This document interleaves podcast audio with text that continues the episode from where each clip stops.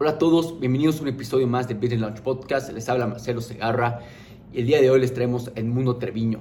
Edmundo es el actual CEO de The US Marketer, que es una empresa que ayuda a emprendimientos a poder ir y empezar a vender o emprender realmente en Estados Unidos. Sin duda es un episodio eh, súper importante con ejemplos súper claros, cosas que, de barreras que existen, especialmente si ustedes son un, un emprendimiento que buscan ahora o en algún día eh, empezar a vender en Estados Unidos o quizás les interese simplemente, simplemente esta información. Eh, también nos comparte a lo largo de la entrevista las, las barreras que él encuentra en lo que es la cultura. Cultura como forma de, lidiar con el equipo, cultura de forma de trabajo y cultura de lo que es realmente emprender. Estoy seguro que van a disfrutar este episodio, nos deja con ejemplos y cosas muy prácticas. No olviden dejarnos saber qué piensan en los comentarios, suscribirse a este canal de podcast y también de YouTube. Y bueno, espero que disfruten de este episodio. Bienvenido a Business Launch Podcast, el lugar ideal para aprender de marketing, e-commerce, startups y emprendedurismo, todo con herramientas y experiencias reales, prácticas y sencillas. Aquí te comparto mis aprendizajes y conversaciones con expertos, emprendedores y fundadores de startups que están impactando Latinoamérica. Yo soy Marcelo Segarra, un emprendedor aficionado por el aprendizaje constante y progresivo, y quiero darte la bienvenida a esta comunidad de cambio, inspiración e impacto. Bienvenido. Hola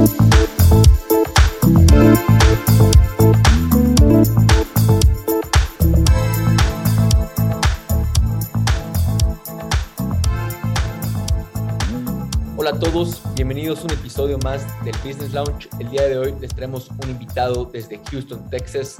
Su nombre es El Mundo Treviño. Él es el CEO de US Marketer y bueno, él, él ayuda a emprendimientos, eh, a emprendedores en realidad a surgir en, Estados Unidos, emprendedores latinoamericanos. Eh, Edmundo, es un gusto tenerte en el programa.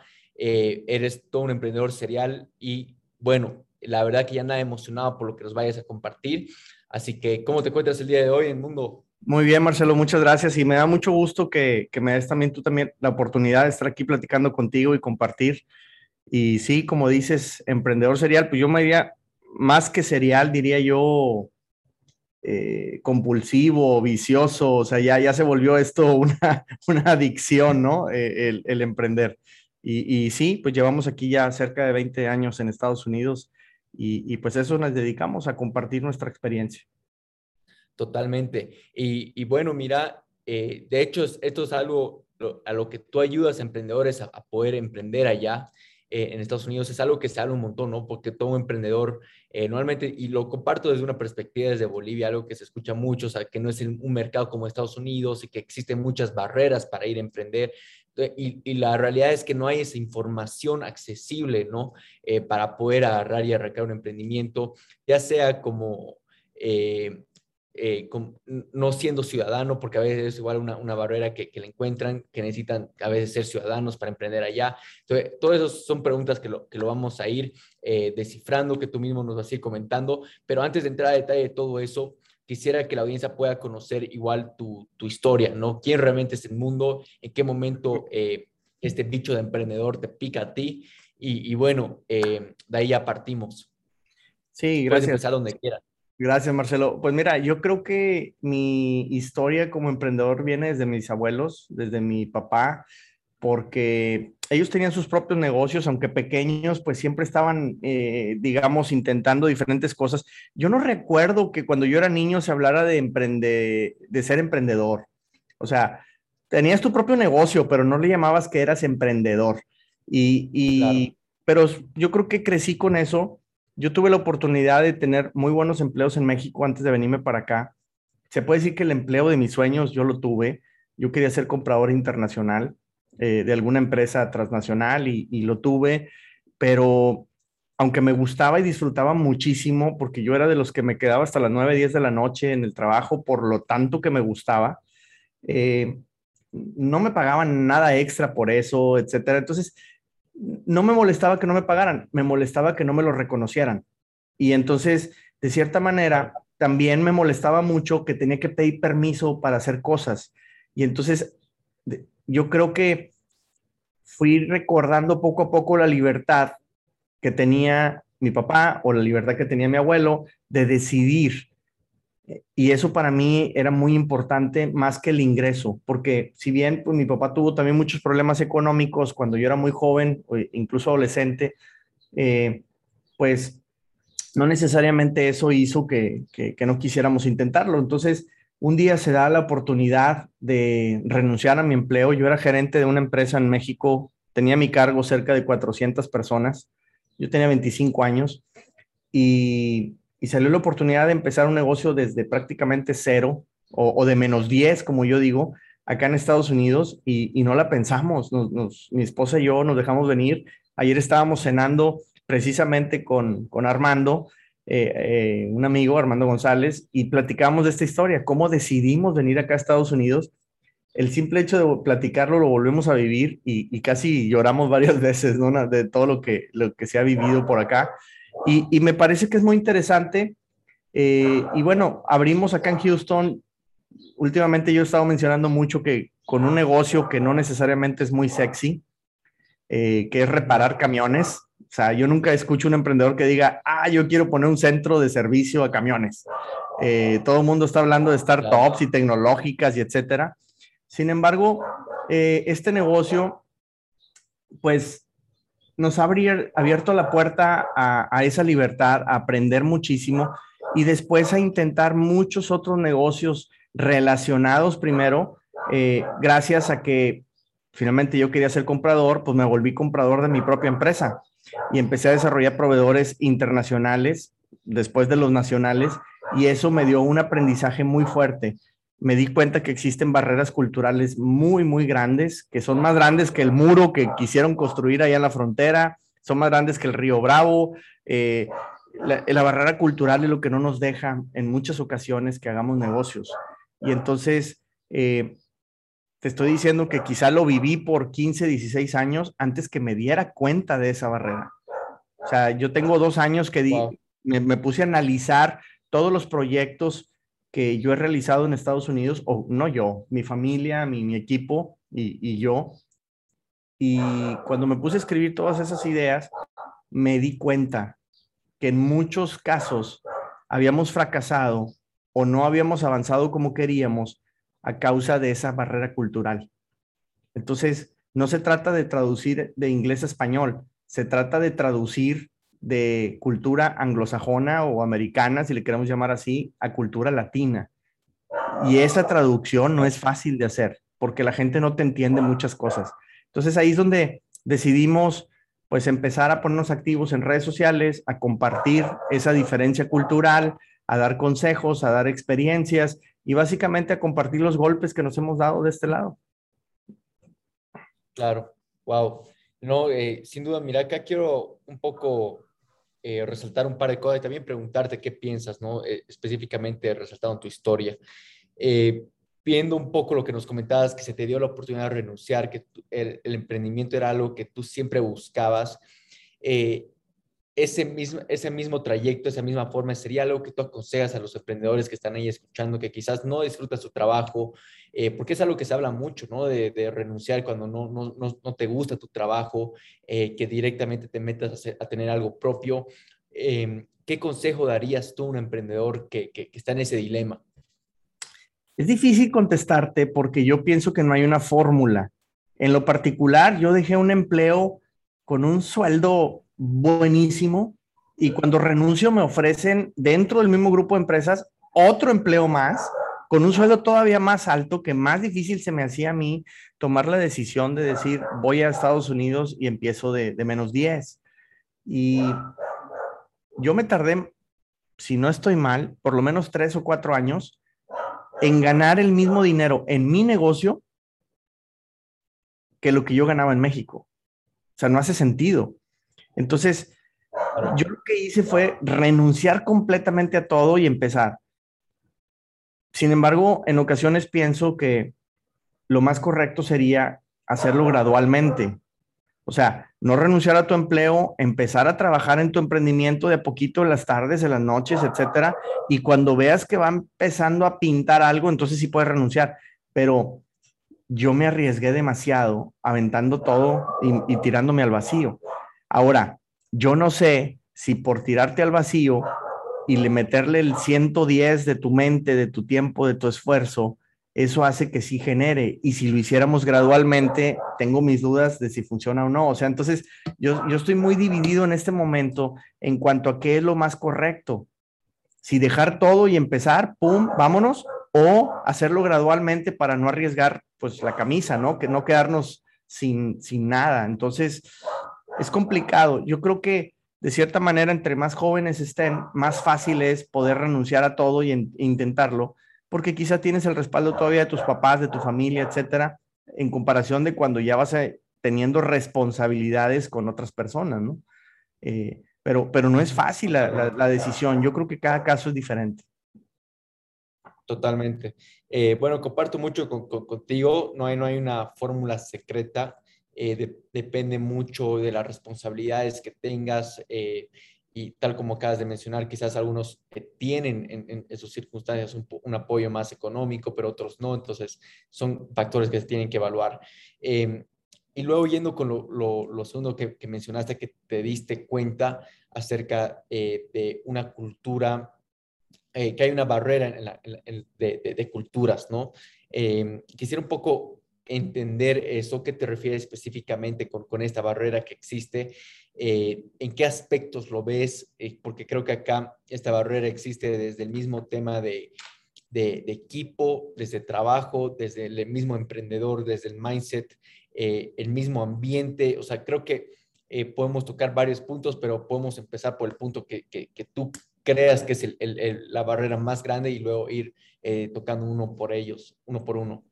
Te voy a dar varios ejemplos y, y perdón, pero eh, el perrito aquí del vecino nunca ladra, nunca está afuera y el día de hoy se le ocurrió. Entonces, no hay parte de mi casa, que es tu casa, que no se escuche.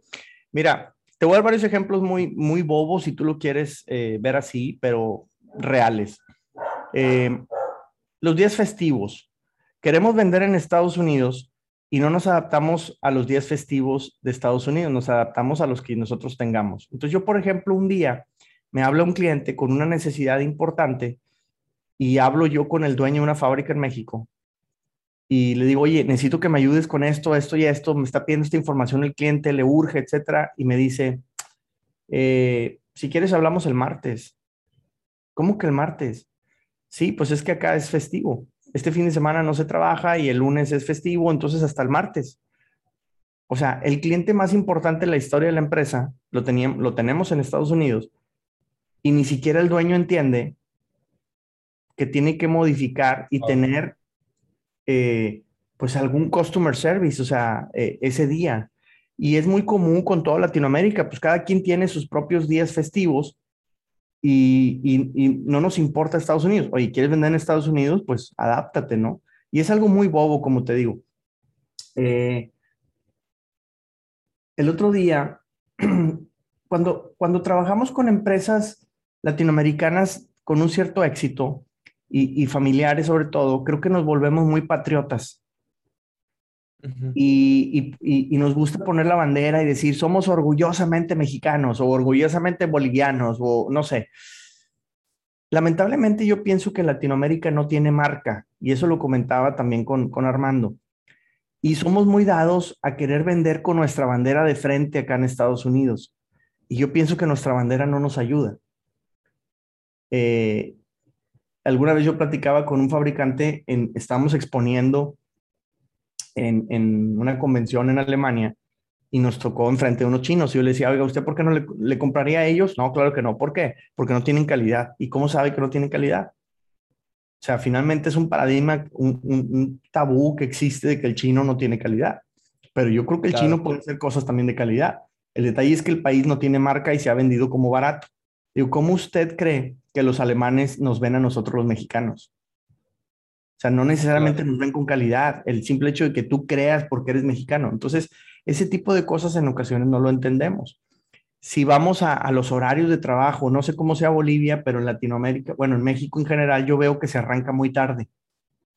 O sea, los negocios empiezan a las 9 de la mañana y cerramos a la una y me voy a, y cierro el negocio, me voy a comer, vuelvo a las 3 y luego de 3 a 7, no sé qué. Aquí es de 8 a 5 o de 7 a 4 o de 6 a 3. O sea, se empieza muy temprano y la gente siento que va más a trabajar, porque nosotros llegamos a tarde y todavía queremos ponernos a almorzar o desayunar ahí en la oficina y, platiquita y creo que se pierde mucho más tiempo. Estamos muchas horas en el trabajo, pero no necesariamente somos muy eficientes.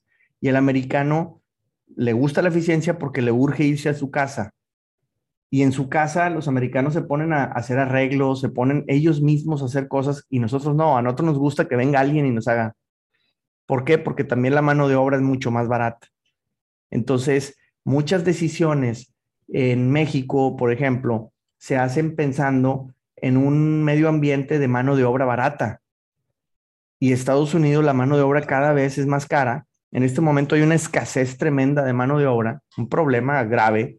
Nadie quiere trabajar porque nadie piensa que vale la pena trabajar para una empresa, nadie piensa que vale la pena tener ese empleo, arriesgarme por el COVID, etcétera. Entonces, ¿qué es lo que acaba ocurriendo? Que se te encarece mucho la mano de obra. Entonces, todos tus productos y servicios tienen que tomar en cuenta eso. Yo recuerdo una fábrica que me vendía unas piezas, me decía, es que ¿por qué no lo vendes así? ¿Por qué quieres forzosamente hacer un kit y como que hacerle la chamba al cliente? Pues por eso, porque el cliente, la mano de obra le va a costar 10 veces más que lo que te cuesta a ti. Entonces, para ti no, no llega figura, acá sí vale. Entonces, no le puedo vender algo muy barato que él tenga que armar porque al armarlo él, la mano de obra te dispara y te saca de mercado. Entonces tienes que simplificar mucho las cosas. Entonces, son pequeños ejemplos, pero, pero tienen mucho que ver con, como te digo, e, eso en, la cultura. Ahora, la corrupción que tenemos nosotros, pues obviamente que nos gusta sacarle la vuelta a muchas cosas y acá las cosas son, son derechas, ¿no? Las leyes se cumplen. totalmente.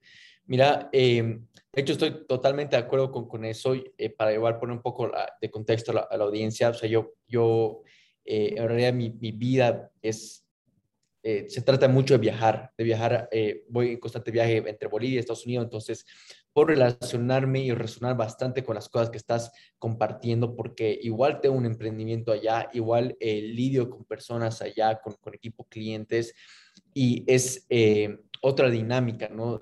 la forma que tienes que agarrar y tomar decisiones. Técnicamente, algo de agarrar y sacarnos ese, ese, ese chip eh, de, de, todos los puntos que acabas de mencionar, ¿no?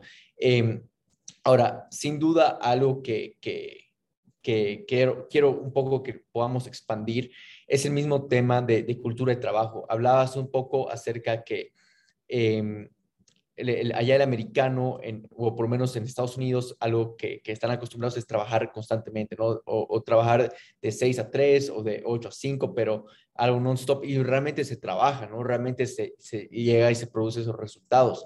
Mientras que acá, eh, por lo menos yo en el momento de que, emprendí, eh, tuve ese choque, tuve ese choque porque yo igual trabajé para compañías allá, eh, pude ver esa cultura de trabajo, pero el momento que agarré y decidí estar, eh, emprender acá igual en, Bolivia, tuve ese choque de, sentir de cómo eh, se quería no trabajar tanto, ¿no? Se quería más eh, tener un, espacio más social, cual está bien para lo que es formar un, trabajo de equipo, ¿no? O sea, para conocer el equipo, pero sin duda eso ha sido un reto súper grande para mí desde de, de tener de estudiar allá en Estados Unidos, trabajar allá, tener un emprendimiento igual allá y luego venir a emprender acá ha sido algo súper eh, duro y chocante para mí, pero quisiera un poco que podamos expandir sobre eso, de cómo tú lo ves, cuál ha sido tu perspectiva sobre eso.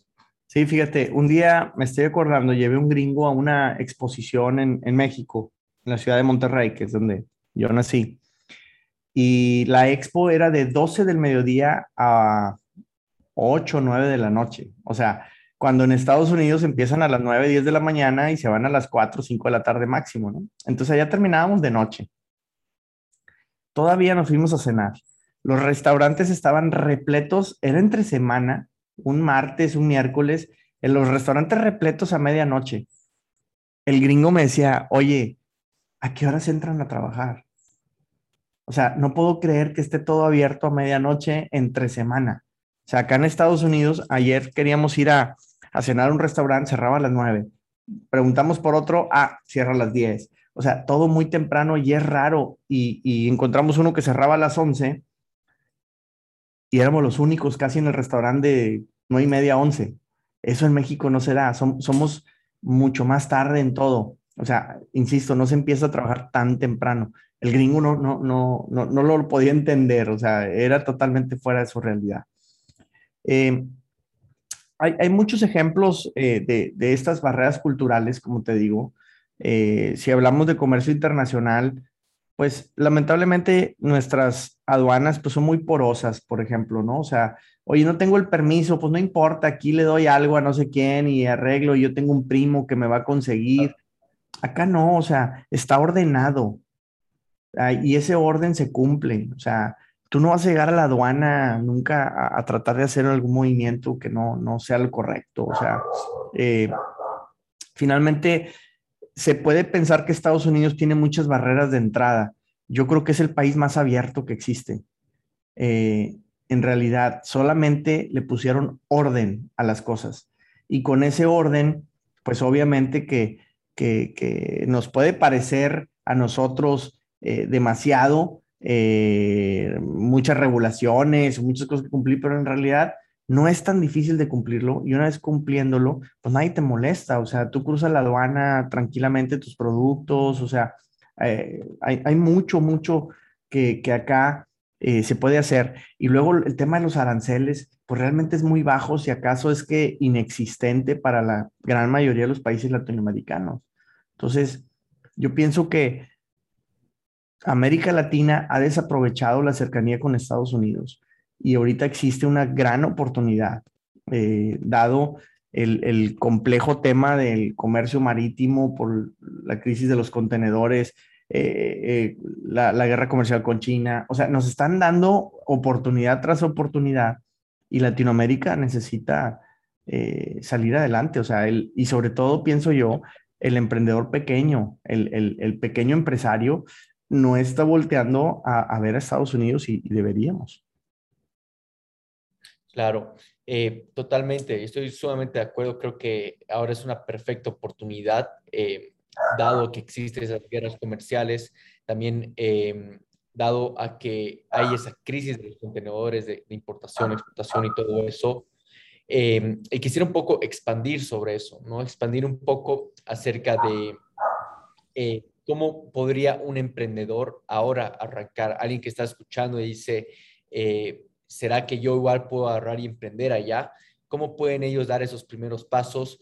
Eh, porque seguramente la primera pregunta que tienen es, eh, yo no soy ciudadano allá de Estados Unidos, yo no soy ningún tipo de residente, ¿cómo puedo hacer negocio allá? Entonces, eh, ¿qué pasos tú le darías a, ese emprendedor que está ahí escuchando para que tenga esta posibilidad?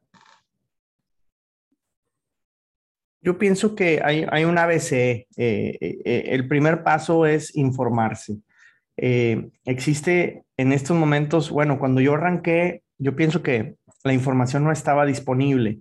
Ahora la información está en exceso, es abrumador, tanta información y a veces creo que eso nos confunde y, nos hace que, pues, que tengamos miedo incluso de intentarlo. Pero aún así, ese primer paso tiene que ser informarse. Tú quieres vender un producto alimenticio, pues saber qué tipo de certificaciones o permisos tienes que sacar. ¿Cómo lo voy a llevar? Hacer que eh, temas de logística. Hay que preguntarle o platicar con algún aduanal, eh, etcétera. Entonces, eh, ese primer paso para mí sí me hace muy importante porque después viene una fase a la que yo le llamaría de, experimentación, el famoso MVP que hablan en, los libros de negocios, pero esa experimentación en pequeño me parece que es fundamental. Yo en muchas ocasiones eh, me he aventado totalmente al vacío con diferentes productos o servicios sin nada de experimentación. O sea, yo creo que esto se va a vender y pum, tráete tres contenedores. Y, y a lo de la hora, ay caray, o sea, no se vendió todo, nada más se vendió la mitad, la otra mitad no me funcionó y pérdidas importantes. Viéndolo en perspectiva, me parece fundamental el tema de, de la experimentación. Si es un producto, pues mandar, no sé cómo le digan ustedes, un pallet, una, tarima, una, una estiva. Eh, o sea, aunque sea poco, y, y, el error que yo veo es que muchas veces los empresarios me dicen, pues sí, pero no voy a ganar nada en ese envío. Pues no, vas a ganar un montón de información, pero no, no, no vienes a hacer negocio con un embarque. O sea, no pretendas volverte millonario con, con el primer contenedor y, mucho menos con la primera experimentación. Hagamos varias experimentaciones, asegurémonos que, que no haya problemas en la aduana, que cumpliste con las certificaciones, que los ingredientes estaban bien, etcétera. Y entonces sí, vamos creciéndolo a que se vuelva un flujo constante de productos, ¿no? Pero no te vas a lanzar a, a rentar bodegas y contratar gente y, y, el seguro y manda cinco camiones y, y, allá a ver si lo vamos a vender porque ya vi que está todo bien barato aquí y allá es bien caro. O sea, tenemos que ir paso a paso. Entonces, para mí es información, después experimentación y la última, ahora sí, pongamos un verdadero pie en Estados Unidos. Yo considero que el modelo exportador ya se agotó. O sea, el, decir, Latinoamérica, eh, queremos volverla exportadora, eh, para mí eso ya no existe. Para mí, el que quiera vender en un país extranjero, se tiene que ir a establecer en ese país extranjero. Necesitamos estar cerca del consumidor. Entonces, si un boliviano quiere vender en Estados Unidos, yo pienso que tiene que abrir su propia empresa acá. No, desde Bolivia no se puede. O sea, tenemos que estar lo más cerca posible del cliente, de nuestro distribuidor, de, nuestro retail, el que, el que nos vaya a mover el producto, el que nos vaya a representar. Pues tenemos que hacer las cosas muy fáciles al cliente y tenemos que estar aquí. Entonces, yo siempre menciono que ya no debemos ser exportadores, que debemos ser importadores. Pero no me refiero a que nos quedemos en Bolivia o en México a importar. Yo lo que me refiero es ven, establecete en Estados Unidos y aquí tú importa tu propio producto y tú distribúyelo, tú promuévelo, involúcrate más. No esperes a que el cliente te va a llegar allá hasta tu oficina, porque no llegan. ¿Sí? Entonces, eh, en mi opinión, ese es el ABC. Informarse, experimentar y poner un pie en Estados Unidos. Totalmente. Eh, cuando hablas de poner un pie, ¿te refieres de que el emprendedor tiene que ir a vivir allá o te refieres que... No, no, no, no necesariamente. O sea, yo pensaría que puedes montar algún tipo de operación aquí en Estados Unidos. Obviamente, un ejemplo muy, muy sencillo. Vamos a suponer que tú me quieres vender un producto a mí. ¿Qué crees que sea más fácil para mí? ¿Que tú me factures desde Bolivia o que me factures aquí mismo en Texas? No, totalmente desde allá. Y, y, entonces, porque no nada más es la factura en sí, sino es la manera en la que yo te voy a pagar. Yo te puedo pagar con una tarjeta de crédito, te puedo mandar un cheque por correo. Aquí se sigue utilizando eso. Todos los días a mí me llegan cheques de clientes que me están pagando facturas. Eh, porque seguimos siendo hasta cierto punto un poco convencionales o conservadores en eso, pero me facilitan mucho las cosas. Ahora, ¿qué te va a inspirar más confianza? El otro día me, me escribía un chico de Venezuela y me decía, Edmundo, yo me dedico al tema del Facebook Ads. Todo el mundo quiere hacer marketing digital, ¿no? Ya, ya, sabemos ahora. Pues yo, yo me dedico a hacer Facebook Ads y, y yo he estado metiéndole presupuesto para promover mi empresa en Estados Unidos. Y sabes qué, no agarro ni un cliente, no logro convencer a nadie y ya me gasté mucho dinero. ¿Tú qué crees que sea mi problema? Y yo le decía, tu problema es que quieres vender desde Venezuela. Ponte a pensar, no sé si a ti te pase, pero Marcelo, ¿cuántos correos no nos llegan raros de países raros diciéndote que, te quieren depositar, que te quieren ofrecer no sé qué. Eh, no sé, a mí me ha pasado mucho que llegan correos de África, de Asia, de China, ofreciéndote productos, ofreciéndote cosas. ¿Te inspira confianza comprarle a alguien así? Claro que no. Entonces yo le decía al venezolano, ¿qué te hace pensar que a un norteamericano le da confianza comprarle a alguien en Venezuela? O sea, él piensa que lo quieres engañar y que va a perder su dinero. Porque tú le dices, deposítame y luego te hago el trabajo. Pero entonces no está sencillo que alguien quiera depositar por más barato que sea tu servicio, porque estás en Venezuela, 200, 300, 500 dólares porque siente que lo están timando, ¿no? Que lo están engañando. Entonces, es mucho más sencillo si yo me establezco en Estados Unidos, porque al menos va a haber el nombre de una empresa americana. Si te metes a los registros en, en, Internet, al gobierno, al Google, a donde sea, va a aparecer el nombre de tu empresa. Va a aparecer que tú eres el dueño, va a aparecer, o sea, entonces, ah, caray, pues es una empresa establecida en Houston. Entonces ya ya creo que rompemos algunas barreras de los miedos a los que se enfrenta el cliente. Totalmente, totalmente. Y eh, bueno, esto para poner un poco en contexto a la, audiencia, igual, tal como has mencionado, eh, yo arranqué con una agencia de marketing digital como uno de mis primeros emprendimientos en ese entonces. Eh, y tal como has mencionado, cuando yo a, Rey arranqué, es que ahí pude darme cuenta que no, no querían contratar a mi agencia, dado que estaba en Bolivia, ¿no? Y justamente, bueno, después de un par de, después de un par de eh, meses de darme cuenta que eso generaba cierta desconfianza, es que abrí la empresa ya, ¿no? Y, empezó a generar la, confianza que, que, requería, ya que podía facturar, veían que yo declaraba impuestos, o sea, que era un LLC compuesto allá, o sea, son varios elementos que ha generado esa confianza a los clientes que teníamos allá. Eh, y, bueno, sin necesidad de que yo esté siempre presente ahí, tal como, como acabas de, mencionar. Pero acá quiero preguntarte, eh, para el emprendedor eh, común y corriente ahí, afuera que, lo está pensando, ¿en qué momento ellos empiezan a formar un equipo o, o lo que mencionabas, la parte operacional allá? Y sería algo que, que, quizás tú recomendarías que encuentren quizás un socio eh, dado, dando el ejemplo quizás ya sea de, eh, de, lo que es exportar ciertos productos, dado que el, emprendedor no puede ir a vivir a Estados Unidos, aconsejarías de que for, encuentre un socio comercial en ese sentido eh, o quizás formaría un equipo, pensar de quiénes contrataría, porque sin duda es un reto súper grande porque, y algo que hablan un montón acerca del tema de, confiar en una persona, no, ya que tú no vas a estar presente ahí. Sí, eh, definitivamente. Ahora, estamos hablando de productos y, ahorita que decía montar una operación acá, pues mucho tiene que ver con lo que tú dices, el tema fiscal, la empresa, la, creación de una empresa, una LLC, una corporación, eh, de manera legal, que tengas cuenta bancaria acá, etcétera.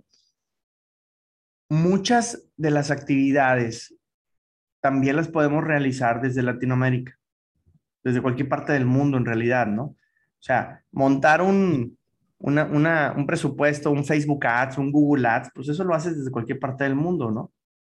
Eh, entonces, hay muchas cosas de promoción, de administración, etcétera, que tú lo puedes hacer desde tu casa. Entonces, pues no tienes que estar acá.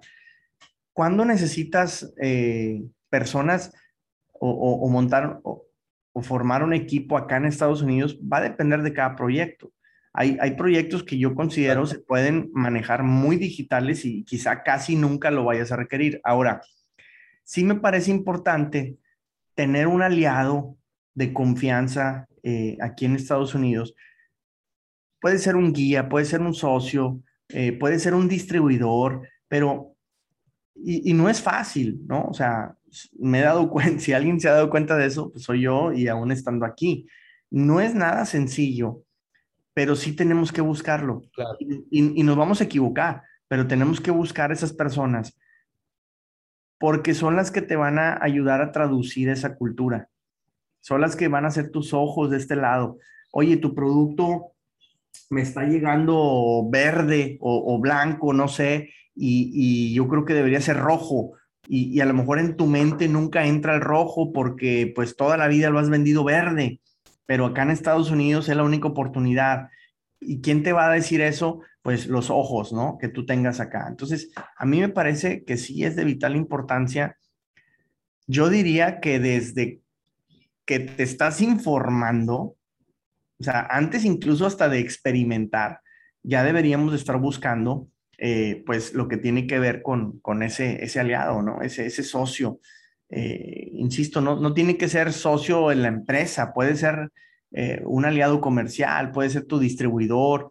Y, y, como te digo, nos vamos a equivocar porque quizá a veces agarramos al equivocado, pero pues tenemos que seguir intentando. Eh, creo yo es la única manera. Y después, cuando contratar empleados, pues creo eso va a depender de cada proyecto, ¿no? E, entre más podamos evitarlo, eh, hasta cierto punto yo pienso que va a ser mejor. Eh, a mí me gusta mucho que los, que si tenemos que contratar a alguien sea para generar valor a, la empresa. O sea, que no sean puestos de, cargas, no sé, administrativas, de cosas que se puedan hacer desde otro país. Un, diseño, por ejemplo, de una página, pues mejorarlo en otro lado. Aquí te va a salir muy caro y quizá tampoco te va a gustar, ¿no? Entonces, claro. Eh, el, equipo, pues no es fácil de formar, son costos muy pesados, muy fuertes. Y, yo creo que tenemos que hacerlo gradualmente. O sea, no, no, no, no es, eh, y no hay una fórmula tampoco para decir, este es el momento. Tenemos que ir paso a paso pero, pero el que me parece ideal o, vital es el socio comercial, o sea, el, ese, ese guía, ese mentor que te puede ayudar eh, a, hacer tus ojos en Estados Unidos. Totalmente. Y sin duda tiene que ser alguien con, mucha experiencia, ¿no? En, un mercado como, como Estados Unidos para que pueda tener los resultados que, tú quieres eh, o, buscas, ¿no? Eh, por lo menos por lo, lo, veo así. Eh, y acá quisiera preguntarte, ¿cuál normalmente Estados Unidos se, se, le refieren todas las personas como el país de las oportunidades? Yo igual lo refiero así, ¿no? Eh, ¿Por qué dirías tú que, es eso? Eh, ¿Qué ventajas tiene un emprendedor realmente al, empezar a vender a Estados Unidos? ¿Nos puedes comentar un poco de, de, de esas oportunidades que existen? Es un país muy grande. Entonces, el mercado siendo así, presenta demasiadas áreas de oportunidad, demasiados nichos. Y los nichos pueden ser por industria, pueden ser por geografía, eh, pueden ser por cultura, o sea, por, por etnia, si no le quiero llamar razas. Eh, entonces, para el tamaño de nuestros emprendimientos o de nuestras empresas, que son menos que micro en muchas ocasiones, un país tan grande te puede brindar dos o tres nichos en los que tengas baja competencia, si lo sabes encontrar, y que te pueden permitir crecer muy fuerte. Yo muchas veces le comento a, los empresarios que no sueñen con vender en todo el país. El país es, demasiado grande. Eh, no, yo les digo, por ejemplo, en México, oye, dominas el mercado mexicano, eres líder, el número uno, casi, casi monopolio. No, no lo soy. Entonces, ¿qué te hace pensar que en Estados Unidos vas a lograrlo?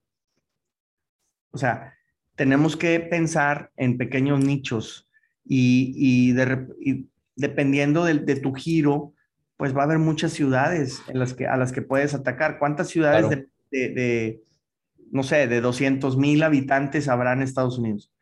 Son muchísimas y, muchas ni siquiera las conocemos. Si, si te pregunto las capitales de algunos estados, seguro no las sabes porque ni yo las sé. O sea, no, hay, son ciudades que nadie menciona. Todo el mundo habla de Miami, de Los Ángeles, de Chicago, de Nueva York, pero nadie habla de Little Rock en Arkansas, nadie habla de Kansas City, de Oklahoma City, de, no sé, del estado de Nebraska, de, y, y, por todos lados hay oportunidades. Entonces, yo pienso que, insisto, siendo tan grande el mercado, existen muchas pequeñas oportunidades, pero para poderlas identificar, pues tienes que estar aquí con, con esos ojos que mencionaba, ¿no? Con, para, para poder identificarlas y atacarlas. Y al atacarlas, pues te vas a encontrar pues que no existe una gran competencia como tú, tú, esperas, ¿no? Estados Unidos es un país muy competitivo, todo el mundo quiere vender aquí, pero todo el mundo se enfoca al nivel macro. Entonces, en lo micro es donde existen grandes, grandes nichos. Y entonces, para mí, eh, esa sería la razón por la cual es un país de oportunidades. Además, que el orden que te comentaba facilita mucho las cosas. No sé cuánto te puedas demorar en abrir una empresa legalmente en Bolivia, pero, por ejemplo, yo en México abrí una hace año y medio y me demoré casi seis meses en que estuviera lista. Y aquí en Estados Unidos, yo logré en alguna ocasión antes de la pandemia, en 48 horas, tener todo listo para facturar con mi cuenta bancaria. Entonces, claro, las cosas están más dadas para, para poder arrancar. Sí, sí, sin duda eh, hay menos fricción en, Estados Unidos, ¿no? Para, para esto. Y son cosas que a veces eh, lo, tomamos por, por hecho, ¿no? Por sentado. Por, por, ejemplo, eh, algo que, que, vi y noté allá, el mismo tema de usar Stripe, ¿no? Stripe para poder facturar y mandar los, los invoices correctos. Y, y, llegando a un país, ya sea como Bolivia y como otros países alrededor de Latinoamérica, no hay esta, esta estos, estos métodos de pago que, que son tan fáciles de acceder, eh, acceder a un método de pago en, en línea, acá en Moría tomó demasiadas semanas, meses, tal como acabas de mencionar, y existen, eh, hay mucha fricción para el emprendedor en ese caso, cuando en, Estados Unidos no lo, no lo, existen. Y quiero un poco igual resaltar el tema de los nichos. Creo que es algo que acá muy pocos speakers lo han, lo han resaltado, eh, pero, pero se trata de encontrar a quién brinda tu producto el más valor, ¿no? Eh, porque nosotros siempre soñamos que, que, nuestro producto, nuestra solución que estamos haciendo es realmente para todos, que puede ir para todos, que puede ser vendido eh, desde niños, papás, abuelos, pero en realidad eh, va a haber alguien que toma un valor más agregado en el producto. Y es justamente eso, los nichos. Y en Estados Unidos, para ser así de, de para crecer de la manera que, que buscas crecer, es yendo nicho por nicho, no identificando eh, eso. Y creo que eso es eh, sin duda algo que, que, no solamente se aplica en Estados Unidos, pero igual lo puedes aplicar eh, si estás aprendiendo en Latinoamérica, porque en Latinoamérica siempre queremos ir para todos, no es algo que, que, que, que nos meten ese chip para, para, poder vender a todos. Eh, y acá viene, quizás ya finalizando esto, el mundo yendo un poco de, de por qué crees, o sea, o por, en base a tu experiencia, eh, por qué han fracasado los emprendimientos que, que, que, que viste allá. Eh, aún así, siguiendo, digamos, la metodología que tú eh, estableciste, lo que es testear un poco, eh, de lo que es un poco empezar a formar ese socio comercial, eh, pero aún así fracasan. ¿Por qué es eso? Mira, yo veo también un, tema muy importante. Normalmente, ¿quién es la empresa o el empresario que quiere venir a Estados Unidos? Pues normalmente es el que ya fue de cierta manera exitoso en su país. Entonces, yo lo veo eh, mucho como en el fútbol. Eh, en México eh, hemos tenido muchos futbolistas que los veíamos como superestrellas dentro de la Liga Mexicana. Y el día que lograron irse a Europa, la gran mayoría no funcionó y se devolvieron. ¿Por qué? Nos acostumbramos a una competencia menor donde ya dominamos, entonces yo me siento el superestrella y llego a la mejor liga del mundo y ya no soy la superestrella. Ahora tengo que trabajar, necesito humildad y no todos la tienen. En mi caso, he tenido por lo menos, no sé, 40, 50 proyectos de comercio internacional, o sea, de traer productos latinoamericanos hacia Estados Unidos. Y yo veo que las fábricas, como ya tienen éxito, no quieren volver a empezar en Estados Unidos. Quieren montarse en ese éxito que tuvieron en su país y, de esa manera creen que el mercado los está esperando y no los están esperando. Entonces, tienes que adaptar tu propuesta de productos o de servicios ser flexible hacia, hacia el mercado, hacia un consumidor diferente. Muchas veces me dicen, te digo, la, la, mayoría es obvio que de los fabricantes con los que yo he trabajado son mexicanos. Es que yo ya exporto. Ok, ¿a dónde exportas? A Centroamérica y, y, y quizá Colombia, Ecuador, no sé. Y digo, sí, pero de cierta manera somos muy parecidos los latinos. O sea, no estás exportando. Claro. O sea, este, en realidad somos un, un, mercado casi unido, por así decirlo, en cuanto a cultura, pero Estados Unidos es otro rollo. Entonces, lo que te decía yo ahorita, o sea, si tú lo vendes verde y acá lo quiere rojo el cliente, no, pero es que toda la vida lo he vendido verde y así me he hecho millonario yo acá en México, ¿y por qué me vas a venir a decir tú eh, cómo hacer las cosas? Entonces, esa soberbia no nos deja, no nos deja en ocasiones funcionar, porque no, no vamos a querer ser humildes yo lo digo, acá en Estados Unidos, pues eres nadie. O sea, y no me refiero a personas, me refiero a, a, las empresas, ¿no? O sea, pues de qué tamaño somos en comparación del, del mercado. Pues no somos nada. Y nuestras marcas aquí claro. no valen. O sea, el hecho de que tú seas la marca líder en no sé qué países en Latinoamérica no significa que aquí tienes marca. La pudieras tener con el que te conozca porque es latinoamericano. Pero si le queremos vender al norteamericano, al, al, al, al gringo, pues él no te conoce, para él no eres nadie. Entonces, yo siento que esa falta de humildad, de esa soberbia en ocasiones, pues no nos ayuda a, poder eh, hacer las cosas como se debe. Y por otra parte, a mí me ha tocado mucho empresas, pues ya cuando están bien establecidas, dicen, es que yo reinvierto en mercadotecnia de un porcentaje de mis ventas. Entonces yo les decía, ok, en Estados Unidos todavía no vendemos, ¿cuánto me vas a dar?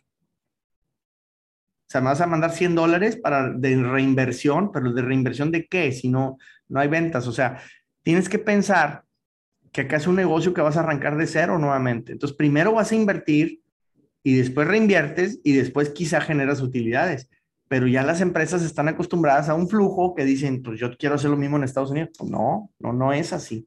Entonces, el más grande obstáculo, pienso, que hemos tenido en estos proyectos, pues es ese, que, la gente no, no se quiere adaptar al mercado, no quiere tener la humildad para empezar de cero. Totalmente, ¿no? Y bueno, eh, ahora que lo mencionas, sin duda me, imagino eh, que esos son retos, eh, obstáculos grandes que, tienes al, al, lidiar con emprendedores que quieren posicionarse allá, ¿no?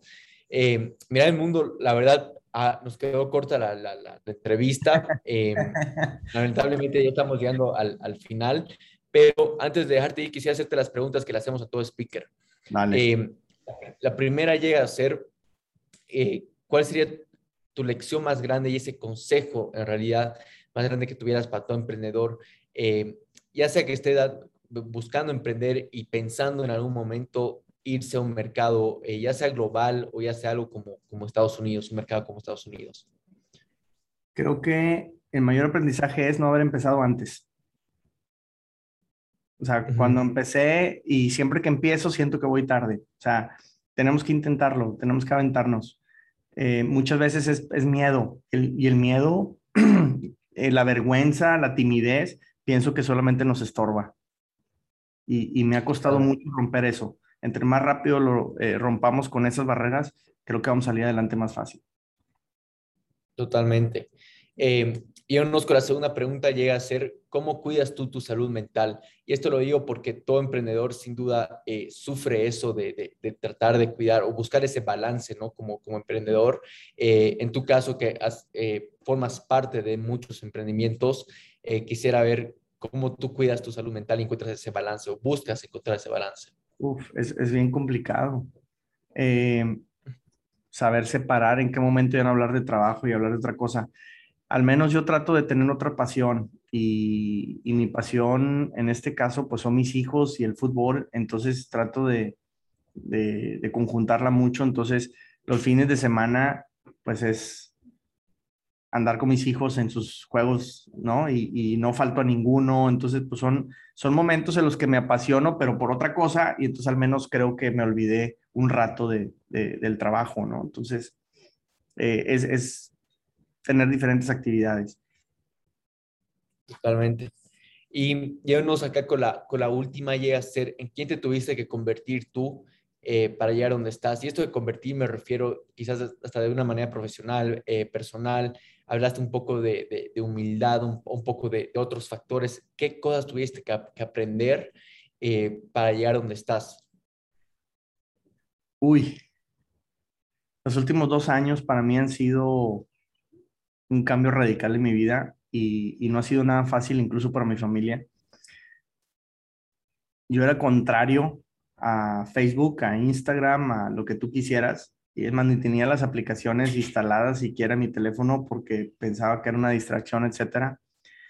Y convertirme en una persona que está ahora publicando todos los días en todas las redes sociales, compartiendo experiencias, eh, el dar una plática, el, el estar en una conferencia, el dar un curso, definitivamente para mí ha sido una conversión brutal. O sea, nunca me esperé estar haciendo lo que yo estoy haciendo en este momento, pero para eso es romper con muchos esquemas mentales, con quitarte la cabeza saboteadores, miedos muy, muy fuertes, Marcelo.